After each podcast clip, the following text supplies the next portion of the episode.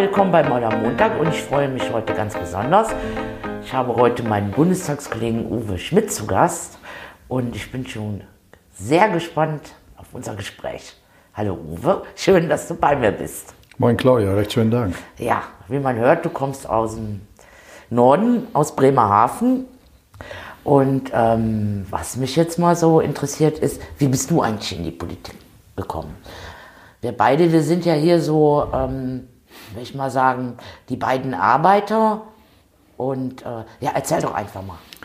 Ja, wie der Spiegel in einem Artikel letztes Jahr über mich geschrieben hat, äh, unter Sonstiges die Exoten. Ich habe dann darauf hingewiesen, dass du auch noch da bist, weil die haben geschrieben, der letzte Arbeiter im Deutschen Bundestag. Habe ich gesagt, das stimmt nicht.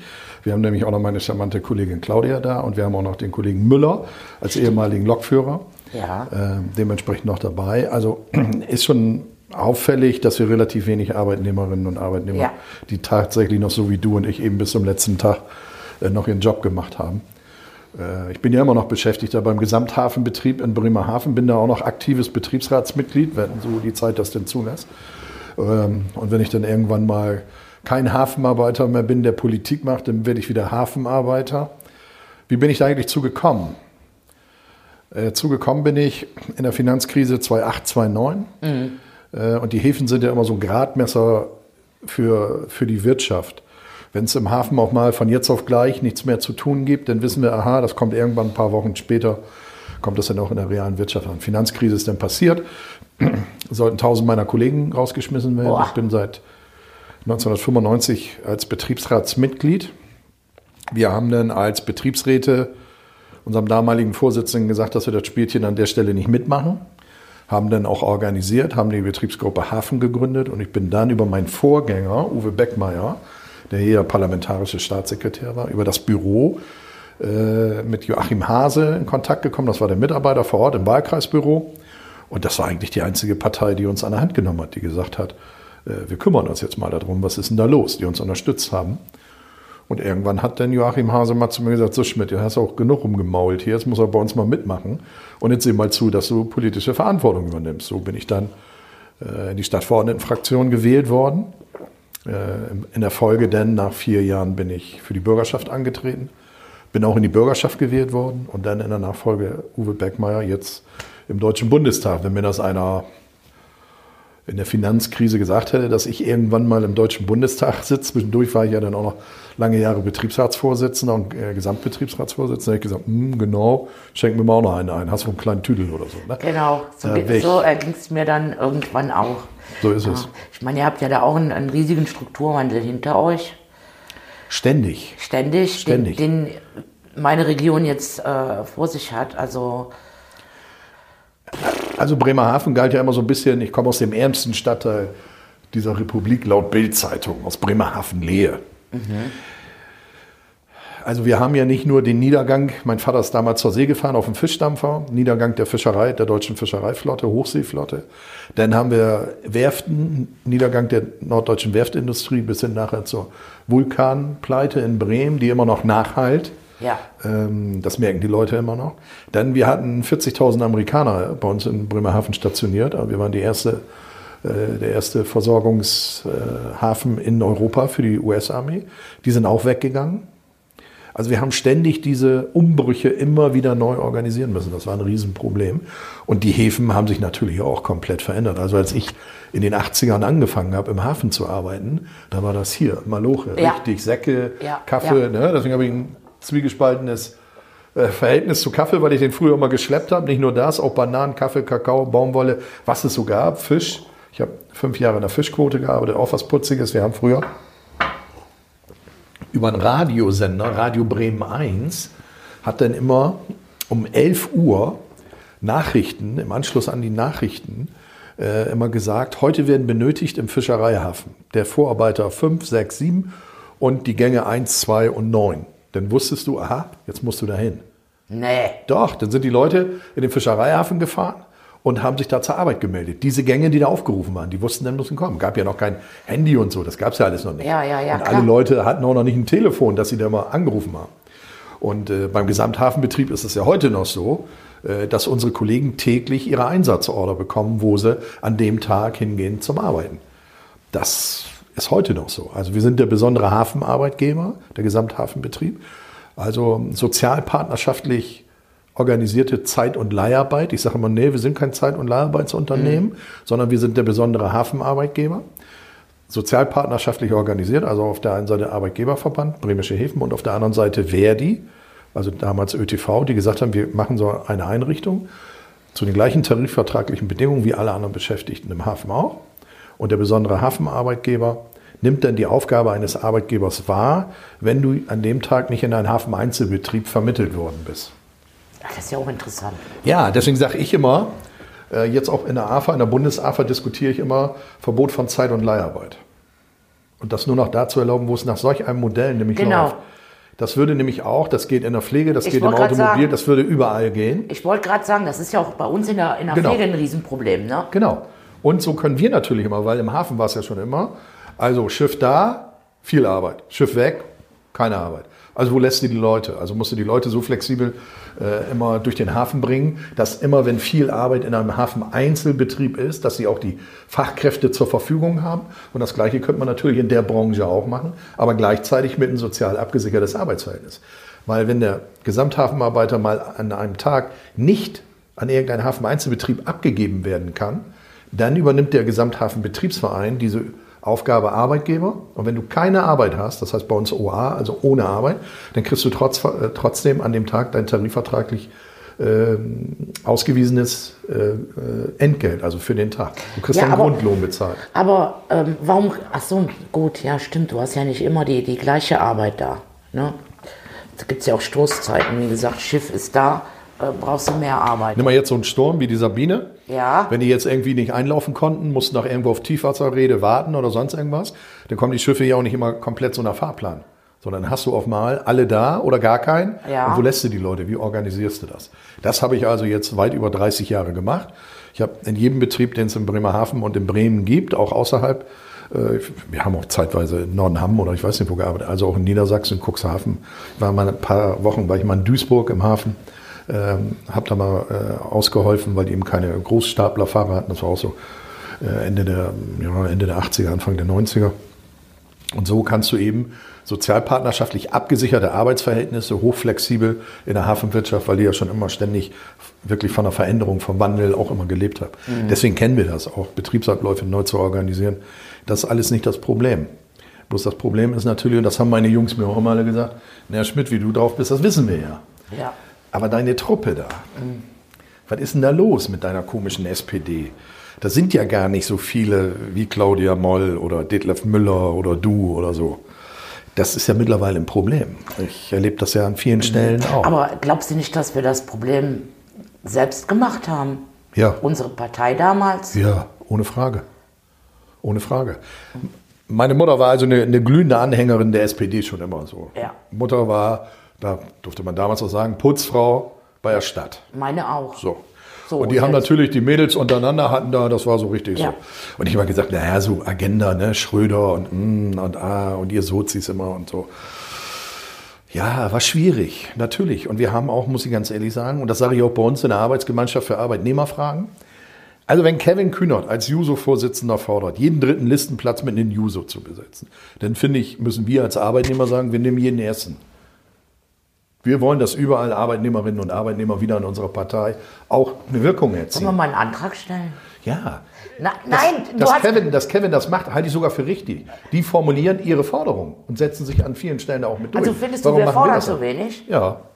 Vielleicht sollten wir auch mal erklären, weil viele können mit dem Begriff AFA gar nichts anfangen. Also ich war auch viele Jahre aktiv in der AFA.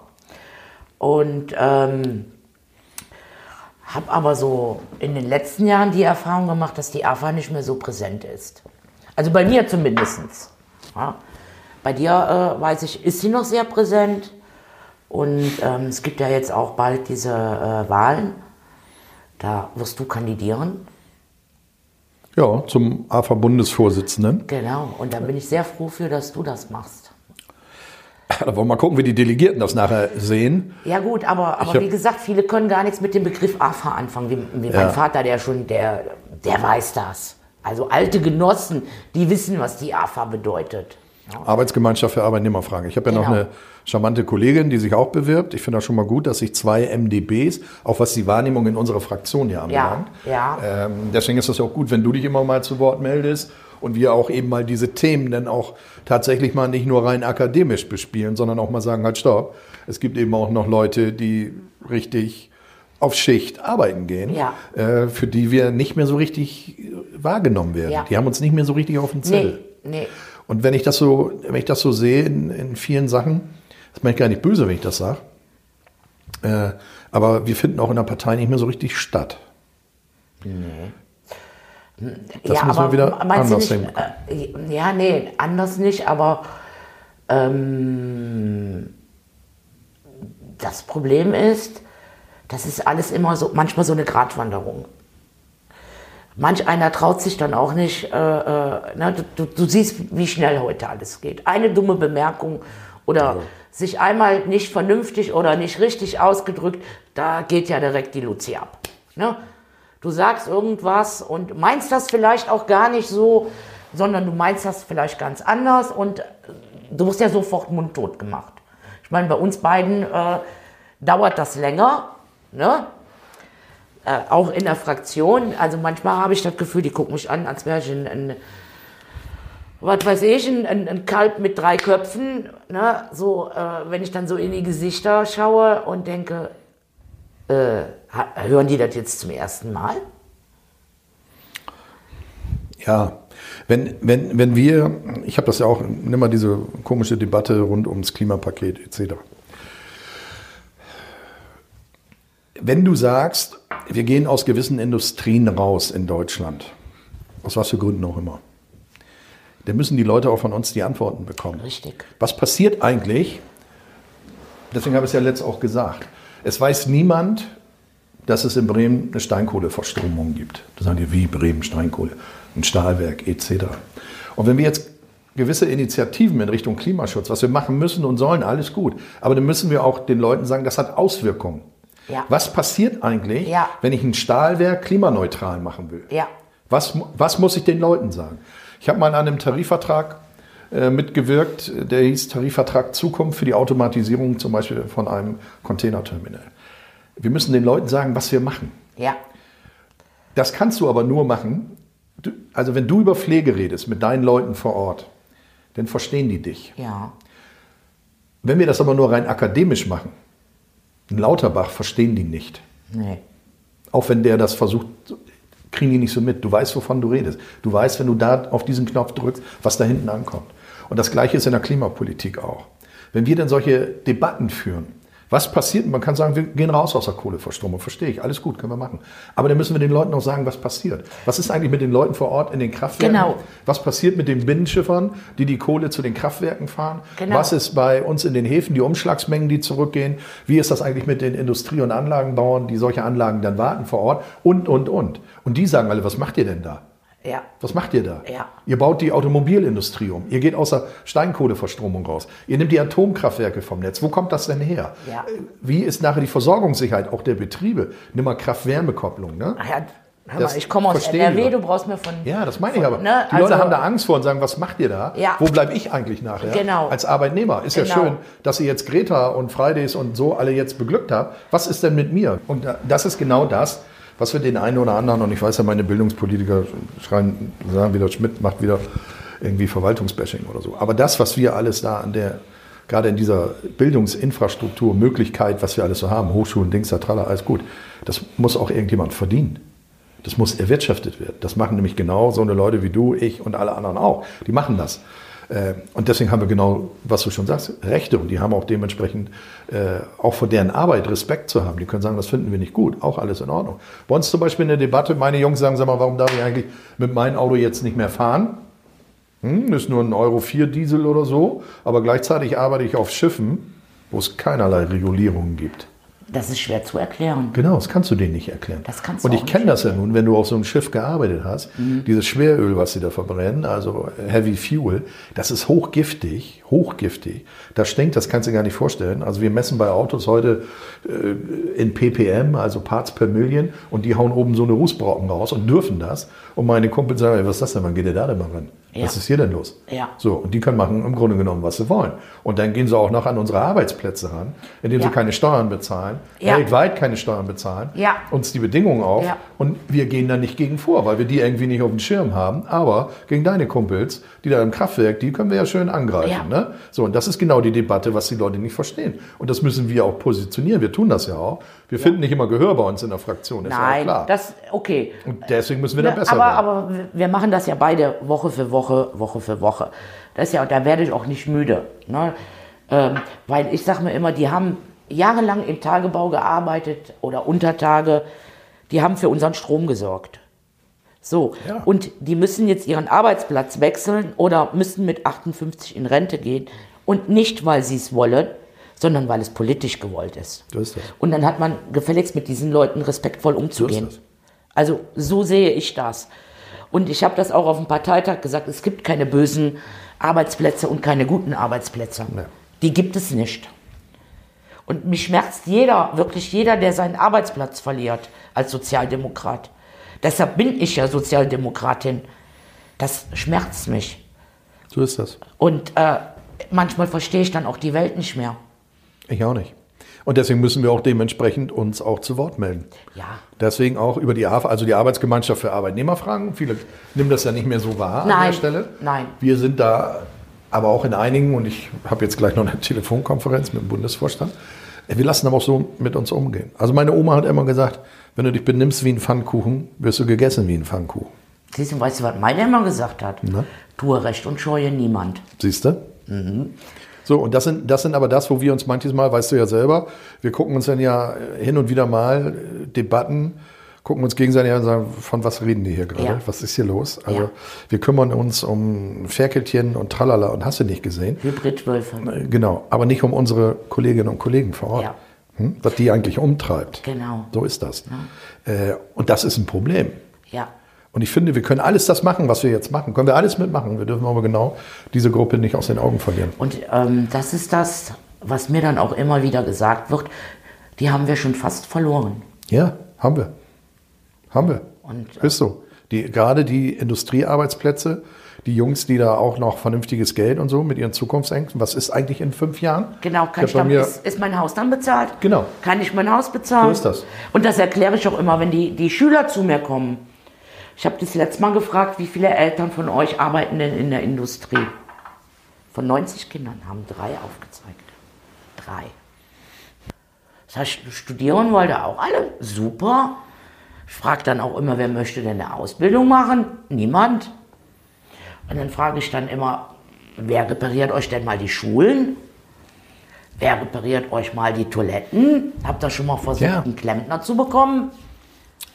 Ich, äh, ich habe mal einen es- Journalist gefragt, ob ich was gegen Akademiker habe. Da Nein! habe ich gesagt, nee, habe ich überhaupt nicht. Ich habe aber was dagegen, dass wir heute so tun, als wenn ein Handwerksmeister irgendwie ein bisschen unterbemittelt Ja. ist. Also ich, so geht das nicht. Und wir müssen unseren Mädels und Jungs auch mal sagen, weil die Zukunftsberufe heute, also wenn wir ein Fachkräfteeinwanderungsgesetz für Maurer, Maler und Fliesenleger machen, meine, das stimmt ja irgendwann nicht, oder? Ja. Und das Handwerk ernährt ja heute immer noch den Mann. Versuch mal heute einen anständigen Fliesenleger zu kriegen. Vor allen Dingen, der Der muss- verdient mehr Geld Ja, als klar. der Akademiker. Ja, klar, genau. Aber weißt du, ich habe dann mal ähm, äh, in meinen großen Firmen nachgefragt, die ich so im Wahlkreis habe. Also ich habe viel Industrie.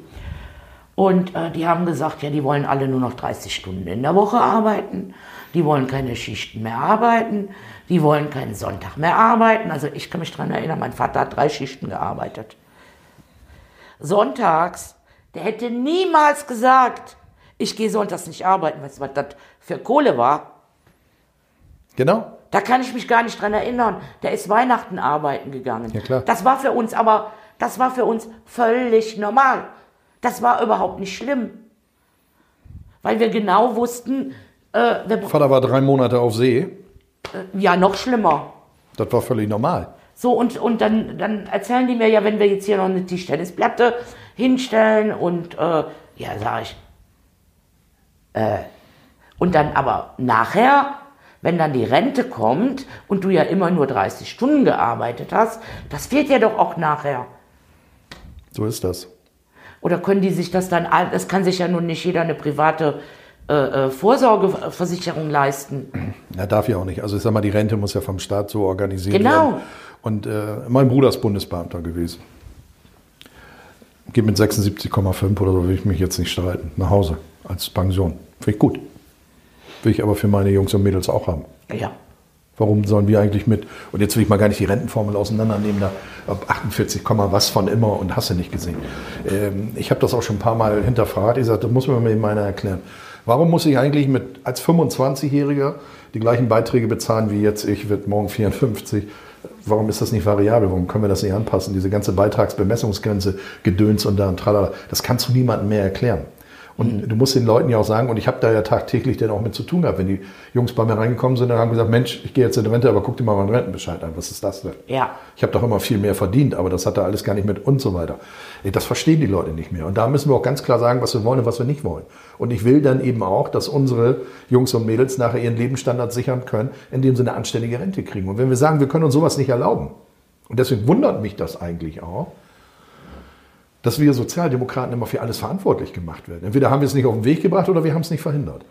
Aber wer eigentlich die Blockierer an der Stelle sind, ja. nämlich die Schwatten und auch so eine äh, Liberalen, ne, die ja gar nicht liberal sind, sondern Nein. die eigentlich sagen, ich will immer mehr haben, als du je bekommen Richtig. Den müssen wir mal auf den Finger hauen und müssen mal sagen, so, Schluss. Ich will jetzt mal gar nicht den Krempel, was sie jetzt gerade in Thüringen angerichtet haben, was sie hier vorher mit Jamaika angerichtet haben, etc., will ich jetzt mal gar nicht bewerten. Aber da müssen wir mal von wegkommen. Mir hat das bis heute noch keiner schlüssig erklären können, warum eigentlich zum Beispiel Altenpflegeeinrichtungen, Krankenhäuser wirtschaftlich sein müssen. ÖPNV, warum eigentlich wirtschaftlich? Wir diskutieren jedes Mal irgendwelche Schienenpersonennahverkehr-Konzepte, Dings da tralala. Also die Schiene kostet das gleiche, die Lok kostet dasselbe, der Fahrstrom kostet dasselbe. Du, das kannst du nur, den Wettbewerb kannst du nur über Tarifbedingungen. So, und warum lassen wir das eigentlich an der Stelle zu? Warum sagen wir nicht, nee, Freunde, so geht das nicht? Aber jetzt geht mir das so mal gerade durch den Kopf. Was haben die bis jetzt? Die haben doch bis jetzt nur verhindert. Machen die jetzt schon immer. Also die sagen mir, immer nur, was sie nicht wollen. Mir fällt jetzt im Moment wirklich nichts ein. Mir fällt nichts beim äh, Innenministerium hm. ein, wo man mal sagt, man geht mal neue Wege. Mir fällt beim, äh, äh, ähm, wie heißt die, Karliczek. Ja, Bildung. Bildung. Wo ist die überhaupt? Keine Ahnung, muss ich mal fragen. Was hat der Altmaier bis jetzt gemacht? Ja, genau. Genau. Hat bei uns. Den einzigen, den ich in Schutz nehme, ist der Herr Spahn. Ja, der versucht wenigstens was auf der Reihe zu kriegen. Also den okay, nehme ich in das, Schutz. Ja, lass ich auch. Ne? Und der kann aber auch nichts. Guck dir doch mal an. Du hörst doch nicht, die CDU will das und das in der Pflege. Das kommt doch alles aus dem Ministerium.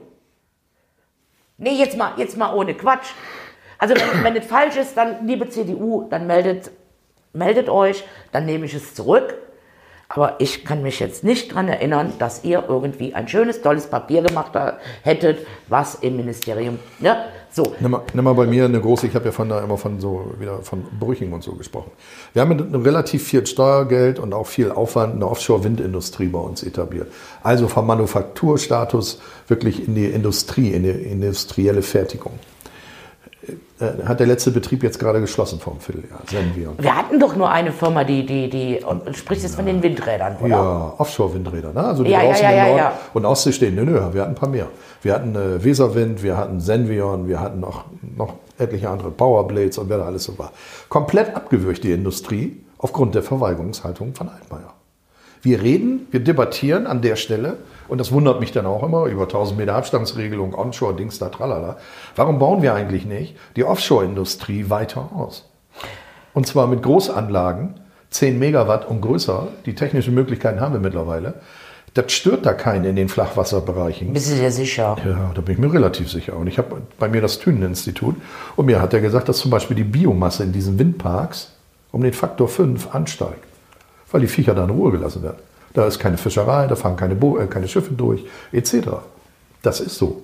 Und wenn du offshore, wenn du 10, 15 Kilometer vor der Küste irgendwo bist, wen soll das denn stören? Und das ist das, was ich genau gesagt habe. Wenn wir jetzt unsere Industrie umbauen, also wenn wir dekarbonisieren wollen und teilweise durch Wasserstoff ersetzen wollen, der muss auch irgendwo produziert werden. Wo soll er denn herkommen? Das fängt ja nicht vom Himmel. Den müssen wir also produzieren an der Stelle. Also müssen wir dann auch gucken, dass wir das auch zu marktfähigen Preisen hinkriegen. Mhm. Und dann können wir nicht einfach sagen, nö, wir haben doch mal irgendwann äh, was entschieden und das läuft jetzt alles so und Ende aus. Dann müssen wir nachsteuern. Das erwarten die Leute auch von uns. Aber Der Bundeswirtschaftsminister macht das an der Stelle. Nee, und vor allen Dingen schau dir das mal auf der anderen Und wir Seite. rennen immer hinterher. Äh, guck mal, wie viele wollen. Gar kein, kann ich auch nachvollziehen. Ich hatte die Debatte bei mir zu Hause auch. Es ging um 15 äh, Windkrafträder. 15. Und ähm, ein, ein Riesenaufstand, kann ich auch nachvollziehen. Also ich konnte diese Bürger, konnte ich, ne, die, die muss man ja, ob das jetzt, das ist auch wieder so, weit, da gibt es kein richtig oder falsch. Wir haben uns dann nachher auf elf Räder geeinigt. Alles gut, ne? Aber ich kann das auch nachvollziehen, wenn jemand sagt, ich möchte das nicht. Also wie du das machst, machst du das ja sowieso falsch. So ist es. Aber ich kann nicht auf der einen Seite, wir haben bei uns auch so einen Irrsinn, wenn du das anguckst. Wir haben einige Bahnstrecken, wenn du die jetzt zum Beispiel elektrifizieren willst. Den Satz hast du noch nicht zu Ende gesprochen, dann kommt schon irgendeine Bürgerinitiative um die Ecke. Die Bahn fährt da seit 100 Jahren lang. Aber wenn du sagst, wir machen da jetzt oben noch ein Fahrdraht dran, dann geht das nun gar nicht. So ist das. Aber nichtsdestotrotz müssen wir dafür auch in der Politik mal Entscheidungen treffen. Und wir haben die Entscheidung getroffen, wie wir uns jetzt aufstellen. Und dann müssen wir auch dementsprechend den Leuten erklären, wie wir da hinkommen wollen und wie wir Ja. das machen. Ja. Und auch in welchen Zeiträumen. Und wo bleiben die Leute? Genau. So ist das. Ich meine, damals, die, die kannst du dir ja vorstellen, die Dampfheizer, die damals die Kohle nicht mehr, äh, die hatten auch Angst um ihren Arbeitsplatz. Die Droschkenführer damals. Ja, klar.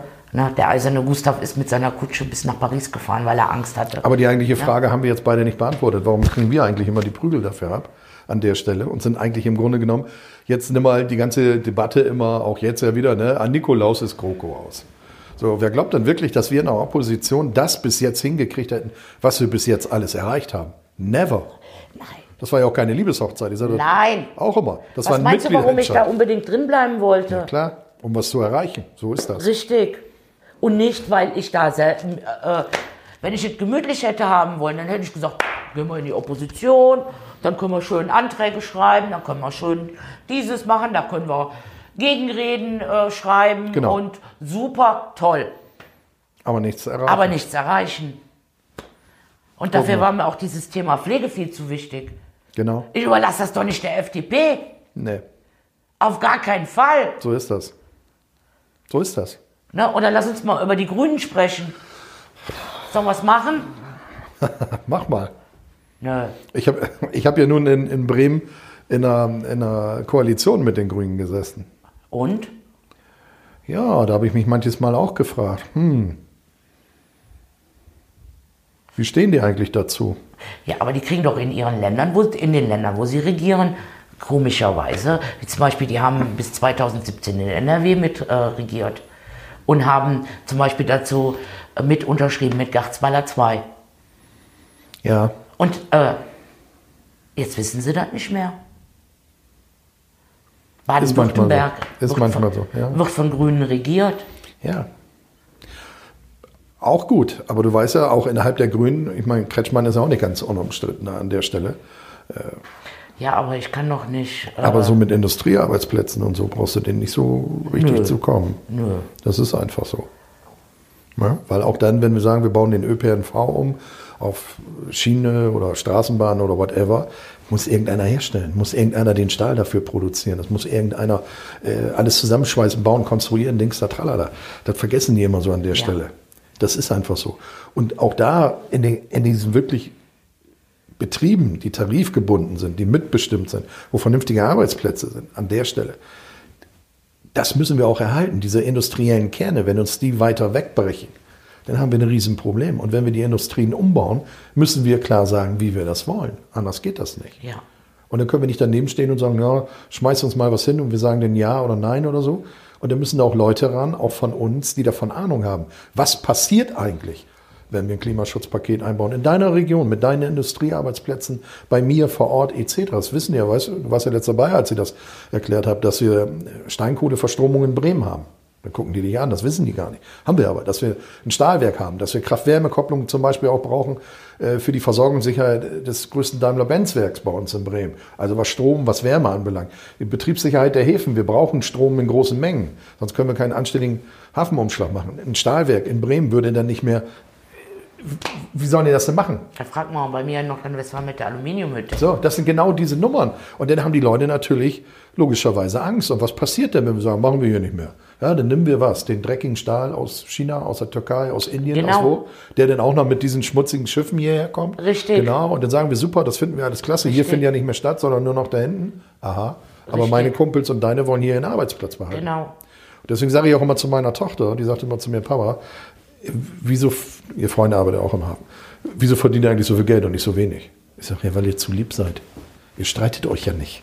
Hafenarbeiter sind da ein bisschen ruppiger. Deswegen haben wir vernünftige tarifvertragliche Grundlagen. Das ist einfach so. Warum lassen wir uns das seit Jahrzehnten erzählen, dass es in Konkurrenz, in der, eine Konkurrenzsituation in der Pflege geben muss? Was näher sind.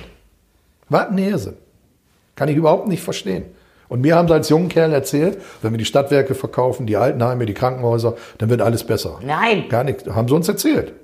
War aber nicht so. Nein. Ist genau das Gegenteil eingetreten. Nein. Ja. Und wir finden aber hin und wieder nicht die Kraft, das wieder zu verändern. Und deswegen bin ich auch froh, dass so eine Leute wie Hubertus und so da auch versuchen, nach vorne zu Ja. gehen und dagegen zu halten. Ja. Nimm mal die Grundrente. Ich habe zu Hubertus gesagt, Hubertus, du musst mit einem Ergebnis kommen. Mhm. Das ist einfach so. Das müssen wir jetzt durchhalten. Dem Streit müssen wir uns stellen. Ja.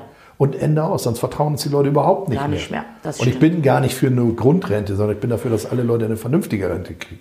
Davon mal abgesehen. Ja. Ähm, Aber das ist genau das gleiche wie damals mit dem Tariflohn. Als wir in Bremerhaven losmarschiert sind und haben gesagt, wir wollen jetzt einen Landesmindestlohn haben.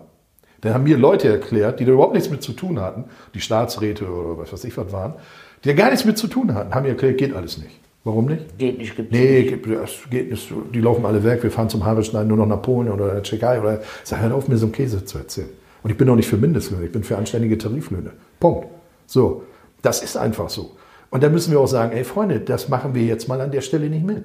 Mir hat jahrelang versucht, mein Personalratsvorsitzender der, der Seestadt Bremerhaven zu erklären, weil ich habe ihn dann mal auf dem Rundgang gefragt, war eine Kollegin, eine Raumpflegerin, hat da in der Schule sauber gemacht. Ich sage, Kollegin, komm mal her, ist das würdest du auch wieder für die, für die äh, Seestadt Bremerhaven arbeiten? Ja, ja, klar, gerne. Lieber sogar. Ich sage, hier, hast eine Aufgabe. Ich sage, jetzt erzähl mir nicht, wir haben kein Geld dafür, uns hier Raumpflegerin zu leisten. Dann müssen wir das organisieren, dass wir das. Warum haben wir sowas eigentlich outgesourced? Und damit auch die ganze Mitbestimmung outgesourced. Was ist denn hier los? Ja. Das geht so nicht. Ja. Und da müssen wir lauter Aber wann ist. Ja, ja. Ja. Wir müssen da Weil die echt. Prügel kriegen wir da sowieso für. Ja, für manche Sachen, dann, dann, dann mache ich den Rücken gerade. Und wenn ich davon Ja, überzeugt bin, dann sage ich, ja, ist jetzt so. Müssen wir auch mal aushalten, genau. Müssen wir auch mal Da, aushalten. dafür sind wir übrigens ja auch gewählt, ne, dass wir Entscheidungen treffen. Genau. Nicht immer nur rumlamentieren, Nee. sondern auch mal sagen, das halte ich jetzt Nee. richtig oder das So, halte ich für und falsch. manche Dinge, die, oder, ja, die entscheidest du. Also ich habe da auch oft, wo ich wirklich tagelang drüber nachdenke. Bei gewissen Entscheidungen, das ist nicht so, dass ich mich dann da hinsetze und äh, mache dann einfach hier äh, Fraktionsdisziplin oder Fraktionszwang oder, ne, wobei ich das äh, sowieso für Quatsch halte, wenn wir in der Fraktion, ob das jetzt im Stadtrat oder ob das Bundesebene oder was weiß ich wo ist, wenn die Mehrheit sich entscheidet, dann ist das so. Dann habe ich Pech gehabt. Ich kann dann da meinen Senf zugeben und wenn ich dann immer noch nicht davon überzeugt bin, dann sage ich, nein, ich stimme auch im Plenum dagegen. Also, ne? So ist das. Ähm, aber ich mache mir da schon meine Gedanken. Ja, ist auch gut so. Ja, Und deswegen finde ich das auch gut, dass sich jetzt zum Beispiel auch zwei MDBs auch um den Vorsitz, um den Bundesvorsitz der AFA wieder bemühen. Ja. Hat ja auch was mit einer gewissen Wertigkeit, mit der Wahrnehmung zu tun. Ähm, wenn das eben nicht irgendein so Posten ist, den keiner haben will. Sondern ich finde schon, da müssen wir tatsächlich dann aber auch gucken, äh, wie wir solche Themen wieder platziert bekommen. Dass Ja. wir eben sagen, Freunde, das wollen wir an der Stelle so Ja. nicht für die Arbeitnehmerinnen und Arbeitnehmer. Und ich sage dir auch eins, was uns auch immer noch angehängt wird. Ich bin ja selber Verdianer, bin ja auch in einer Gewerkschaft, bin auch in anderen Gewerkschaften. Aber es wird auch ganz häufig uns Dinge vorgeworfen, die eigentlich Gewerkschaften haben liegen lassen. Bei dem einen oder anderen Hauptamtlichen innerhalb verschiedener Gewerkschaften denkst du manches Mal, ey Freunde, was ist hier los? Das geht an der Stelle überhaupt nicht. Äh, Wir haben viele gute Sachen mit denen gemeinsam, ohne Frage. Wir haben aber auch ein paar Themen gehabt, wo wir echt Sachen liegen lassen und sagen, sag mal, was, was ist da denn los? Glaubt man nicht, dass hier mal alle glücklich sind, wenn ich hier in eine Bundesverwaltung von Verdi am Paula Tederufer da reinkomme. Dann sagen die manches Mal auch, oh, der ist schon wieder so. Ne? Aber Ja. das sind eben auch Themen, die mit uns nach Hause gehen. Ja. Weil Gewerkschaft, SPD, Arbeitnehmerschaft ist immer noch Also, verquickt und wir kriegen das aufs Brot geschmiert, was andere haben liegen lassen. Das Guck ist mal, ich war in meinem ganzen Berufsleben.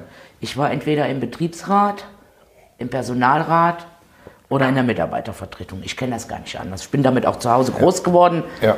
Und ähm, von daher denke ich mal, wir beide sind hier richtig. Ne? Ja, um den Spiegel wieder zu zitieren, ne, ich habe das da auch gesagt, die Frontlinie ist hier. Hier gehören eigentlich die Arbeitnehmerinnen und Arbeitnehmer viel mehr rein als das, was wir jetzt haben. Ja. Und nicht Leuten, ich habe nichts dagegen, mit einer Politik studiert oder sonst Um irgendwas. Gottes Willen ist ja nichts Aber Schlimmes. wir, wir, nein, wir müssen hier auch diese Mischung wieder reinhaben. genau, du brauchst genauso die Rechtsanwälte und, und äh, die brauchst du genauso. Aber wenn wir beide eine Berufsangabe unter Sonstiges stehen, Wir stehen unter Sonstiges. Stell dir das mal vor. Mhm. stell dir das mal vor, ne? Da, dann passt da irgendwas nicht, oder? Weil normalerweise muss doch da drüben, muss doch im Grunde genommen ein Spiegelbild unserer Gesellschaft sein. Ja. Und dann sind wir Sonstiges. Ja, das habe ich gar nicht rausgefunden. Das hat der Kollege, der den Spiegelartikel geschrieben hat. Wir stehen unter Sonstiges. Wir sind ja nicht Sonstiges. Doch, doch, das ist so. Die größte Berufsgruppe ist, glaube ich, äh, Juristen. Und Lehrer.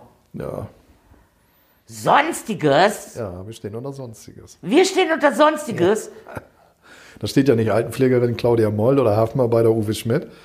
Wir stehen unter Sonstiges. Guck mal rein. Nee, ist Im nicht Kirchen, wahr. doch. Das mache ich jetzt sofort. Da kannst du aber für. Dann mach mal. Ich bin doch nicht, wir sind doch nicht Sonstiges. Doch, Sonstiges. ja. Mir ist das eigentlich egal, worunter wir, Wir- stehen, aber äh, wir müssen, ach, ja. wir, wir müssen viel mehr, auch in den, auch in den äh, anderen Parteien müssen viel mehr Arbeiter mit rein, also die auch das normale Leben widerspiegeln. Jetzt will ich den anderen das nicht ab, abstreiten, dass sie das nicht haben, aber Ich ich glaube, die Draufsicht und das fällt mir hier sowieso auf. Ich finde, wir lassen ja auch in vielen Entscheidungsprozessen äh, zu, zu oft Juristen entscheiden. Ich habe gestern wieder so einen Vortrag gehört von so einem Professor, der sich über betriebswirtschaftliche Abläufe bei der DB da ausgelassen hat. Der ist Jurist. Woher, was, woher will er wissen, was da los ist, wenn da Lokführer fehlen etc. Der kann ja seine Meinung dazu und kann ja auch sich selber als Experte darstellen, habe ich ja kein Problem mit. Wir haben viel zu viele Experten. So ist das. Und ich muss meinen Jungs dann erklären auf den Werften oder so, warum gewisse Schiffe nicht gebaut werden oder dann nicht hier bei uns vor Ort und so weiter. Weil einfach, und dann heißt es ja, Politik hat nicht entschieden. Ja, das ist gar nicht Politik, das ist Nein, Verwaltung. nein, ich will ja jetzt auch nicht alles auch in der, in der Pflege und so. Ich will das ja jetzt nicht alles schlecht reden. Wir sind da schon auf einem guten Weg. Ja, Ne? Nur mir dauert das, aber das ist halt so. Ne? Das dauert mir alles zu lange, aber jetzt bin ich auch nicht unbedingt ein geduldiger Mensch. Und ähm, ja, schauen wir mal. Ansonsten mache ich noch mal einen kleinen Aufstand und äh, dann bewegt sich alles und dann gucken wir mal. Jetzt haben wir ja eben ganz viel über die AFA gesprochen und du hast ja auch eben gesagt, du kandidierst. Und ähm, ja, erzähl mal, wie, wie, Ja, ich bin ja schon Mitglied im AFA-Bundesvorstand, bin jetzt auch stellvertretender Bundesvorsitzender. Unser jetziger Vorsitzender scheidet ja aus, Klaus Bartel, äh, aus Altersgründen. Der hat mich 2017, nachdem ich dann ähm, auch für den Bundestag kandidiert hat, hat er mich angesprochen, ob ich mir das vorstellen kann, äh, zu kandidieren. Jetzt auf der AFA-Bundeskonferenz in äh, Kaiserslautern? Nee. nee, Bad Kreuznach. Bad Kreuznach, genau. War nämlich erst, wir hatten Worms oder irgendwie so. Ja. Bad Kreuznach vom 24. bis zum 26.04. Ja. Äh, wird jetzt die Bundeskonferenz, da will ich mich jetzt zur Wahl stellen. Hat er mich angesprochen und hat gesagt, ob ich mir das vorstellen kann. Da habe ich gesagt, ja, aber lass mich mal erstmal hier in Berlin ankommen. Du bist ja auch gerade, so wie ich, frisch angekommen. Lass mich mal erstmal so ein bisschen hier Betten Genau, machen. genau. Gucken, wie ich die Organisationsstruktur hinkriege. Nun war ich da zu dem Zeitpunkt ja auch noch Betriebsratsvorsitzender und hatte dann auch meinen Kollegen gesagt, äh, dass wenn ich das Mandat erringe, der den Betriebsratsvorsitz abgebe, aufs, aufgrund der zeitlichen Beanspruchung dann. Und haben gesagt, nee, mach mal noch, bis Mai 2018 haben wir turnusmäßige Wahlen. Wir sind gut organisiert gewesen, haben wir hingekriegt, alles gut. Also dann bin ich zwar 2018 wieder mit zur Betriebsratswahl angetreten, habe aber gleich gesagt, ich äh, werde nicht wieder für den Vorsitz kandidieren, sondern einer meiner beiden Stellvertreter ja, ja, hat ja. dann da das Ruder übernommen. Und so muss ich natürlich erstmal auch aus gewissen Verdi-Funktionen raus. Ich war ja noch Mitglied der Bundestarifkommission für die deutschen Seehäfen und Bundesfachgruppe, äh, musste dann auch die Mandate an meinem Nachfolger erstmal dementsprechend platzieren. Und dann habe ich natürlich zu Klaus gesagt, ja, freue ich mich, dass du mich angesprochen hast. Und habe dann auch bei mir im Wahlkreis, im Unterbezirk, wie sich das gehört, eine richtige Kandidatur, denn die haben mich nominiert und so weiter. Und habe das dann eben auch dementsprechend gesagt, dass ich jetzt vom 24. bis zum 26. auf der Bundeskonferenz in Bad Kreuznach zum AFA-Bundesvorsitzenden kandidiere, genau mit diesen Gründen, was ich sage, also dass wir wieder vernünftige Tarifarbeit ja. kriegen, dass wir zum Beispiel auch im Bund auch ein Tarifvergabe- und Treuergesetz haben wollen, ähm, dass wir über vernünftige Renten jetzt miteinander mal reden wollen, dass wir sagen, also wo muss sich eigentlich die gesetzliche Rente hinentwickeln zu einer lebensstandardsichernden Rente und nicht mal hier ein bisschen schrauben und da noch ein bisschen schrauben. Das werden wir natürlich nur hinkriegen, wenn wir politische Mehrheiten haben. Äh, an der Stelle müssen wir diese Themen Verbot von Zeit- und Leiharbeit, was ich vorhin schon gesagt habe, sondern dass nach diesem Modell wie ich eben über diese besonderen Arbeitgeber für die Branchen dann dementsprechend in einem allgemeinverbindlichen Tarifvertrag miteinander vereinbart haben. Mhm. Dann kann man das alles organisieren. Weil dann nimmst du diesen Druck raus, auch die Sozialstandards, die tariflichen Standards gegeneinander auszuspielen. So, dann sollen Arbeitgeber mal erzählen, äh, warum sie das eigentlich nicht hinkriegen, warum das in den bremischen Häfen, aber auch im Hamburg, im Hamburger Hafen, äh, auch läuft. Und bei uns seit 1914 machen wir das schon in der Form, wie wir es jetzt haben. Äh, warum soll das eigentlich für andere Branchen nicht gehen? Wir wissen alle, diese Kettenbefristung, outgesourced, die Leute machen die gleiche Arbeit, ja. die sitzen auf dem gleichen Gabelstapler, ja. die ne, ja. haben aber zwei, drei Euro Lohnunterschiede, haben gewisse Vergünstigungen äh, aus dem Betrieb nicht, etc. Also das geht an der Stelle nicht. Das müssen wir beenden. Die Industrie hat das missbraucht, hat das zum Standardmodell gemacht. Nur noch Befristung, alles outsourcen etc. Ähm, ich hatte vorhin noch ein gutes Gespräch mit Ulla, äh, Ulla Schulte zu dem Thema Fleischzerlegebetriebe. Warum ist das eigentlich so, dass sie keine Eigenbeschäftigtenquoten haben und sich immer über Werkvertragsarbeiter aus ich weiß nicht wo bedienen? Wir einen Lebensmittelskandal nach dem anderen haben in solchen relevanten Bereichen. Warum müssen die eigentlich keine Ausbildung haben und so? Das mhm. sind genau diese Themen, wo wir uns mit auseinandersetzen müssen und dass wir anständige tarifliche Bedingungen haben. Und ich finde, der Bund darf nur Aufträge an Firmen rausgeben, die das garantieren, dass ja. sie sagen, dass sie nach ihren Branchen Tarifverträgen die Leute bezahlen und vernünftig behandeln. Ansonsten kriegen die von uns keine Aufträge. Punkt. Das müssen wir auf den Weg bringen. Ja. Äh, das sind so die Themen, die da wir an der Stelle spielen. Haben wir in Bremen übrigens alles gemacht. Bremen war die ersten im Landesmindestlohn. Wir haben Tarifvergabe und Treue, wird jetzt wieder angepasst. Also, dass, dass das geht, zeigen wir. Ja gut, jetzt ist Bremen natürlich nicht so groß wie zum Beispiel Nordrhein-Westfalen. Das ist richtig. Na, das ist also, richtig. Aber Bremen ist trotz alledem auch als Bundesland der fünftgrößte Industriestandort in Deutschland. Also das darf man nicht ganz unterschätzen. Nein, ich wollte jetzt auch nicht Bremen kleinreden. Nein, das wird mit NRW natürlich, aber wer kann schon mit NRW mithalten? Also ich bitte dich. Da haben ja selbst die Bayern keine Chance, auch die Hessen. Das ist ja einfach so. Da seid ihr ja schon gut, das muss man ja so sagen. Aber da müssen wir den Leuten eben auch sagen, in der Industrie, dass du nicht von heute auf morgen in irgendeine andere Firma verschoben wirst. Jasmin hat es ja vorhin auch gesagt. Das geht so nicht, wie man mit den Leuten umgeht Nein. an der Stelle. Da muss Mitbestimmung greifen. Und wenn du natürlich outgesourced bist, dann ist die Mitbestimmung weg. Wenn du befristet bist, ist die Mitbestimmung weg. Das geht so an der Stelle nicht. Ich habe mich mal mit einem Arbeitsdirektor geklopft von einem großen Hafenbetrieb in Bremen, der gesagt hat, ihr müsst befristet einstellen. Da habe ich gesagt, machen wir nicht unbefristet in Vollzeit, keine befristete Zwangsteilzeit, das machen wir nicht mehr. Wie? Ist ja das mitbestimmungspflichtig. 250 Leute, wenn ihr wollt, dass wir die einstellen, machen wir das. Ihr braucht die, aber dann zu vernünftigen Bedingungen. Mhm. War ein Riesentamtam, aber wir haben es hingekriegt. Und wir haben gesagt, wir werden diesen Einstellungen nicht zustimmen, so wie ihr die stellt. Könnt ihr zehnmal auf den Tisch legen, machen wir nicht. Wir wollen, dass sie unbefristet in Vollzeit bei uns eingestellt wird. Punkt. Und haben wir durchgesetzt. Und das müssen wir an vielen anderen Stellen auch wieder lernen. Auch das, was du gerade eben gesagt hast, dass wir auch mal gucken, wie eigentlich vor Ort, welche Auswirkungen das hat.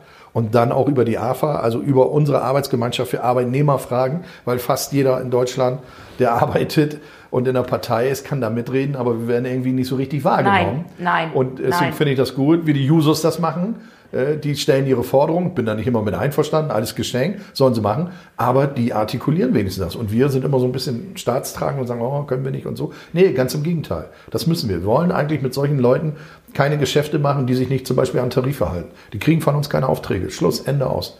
Das muss man auch mal ganz klar sagen. Das muss der Bund jetzt auch mal so an der Stelle machen. Und deswegen würde ich mich natürlich freuen, wenn es dann am 24. bis 26. April auch an der Stelle klappt, dass wir auch ein neues und gutes Team aufgestellt bekommen, dann auch die AFA wieder auf Bundesebene genau, nach vorne zu bringen. Du, du glaubst nicht, wie mich das freuen würde. Also wie gesagt, ich war ja auch viele Jahre in der AFA aktiv und irgendwie ist die AFA aber immer nur so bei uns, also bei mir zumindest, immer so da ein bisschen nebenher geplätschert. Ne? Und vielleicht sollten wir das auch mal wieder ähm, öffentlich höher an die, große, also an die große Glocke, dass wir so eine AFA haben Haben wir ja und deswegen kann ich dich jetzt auch einladen. 21.08. bei mir in Bremerhaven, zur Sale 2020. Ich mache seit mehreren Jahren, seit oh, gut zehn Jahren, machen wir immer eine A-Verbotstour, wo wir nämlich Arbeitnehmervertreterinnen und Arbeitnehmervertreter immer einladen. Da sind immer so 150 bis 200 Betriebsräte an Bord. Dann fahren wir schön mit einem Schiffchen raus, kannst du mal, kannst du mal angucken. Und dann kannst du nämlich jetzt am 21. Nacht bist du sowieso in Bremerhaven, oder nicht? Zur Sale? Nö. Aber egal, ich lade dich trotzdem ein, kommst du mal her. Dankeschön. Kriegst von meinem Büro eine Einladung und dann können wir da mal Ich gucke mal, ob ich dann da bin. mit Betriebsräten. Mit wir haben ja Kommunalwahlen. Kriegen wir hin. Klar. Hör mal, schön, dass du bei mir warst. Dankeschön. Danke für den Schnack, Claudia. Gerne wieder. Ja. Hast du noch einen Kaffee? Ich habe noch einen Schluck, danke. Gut. Ich trinke noch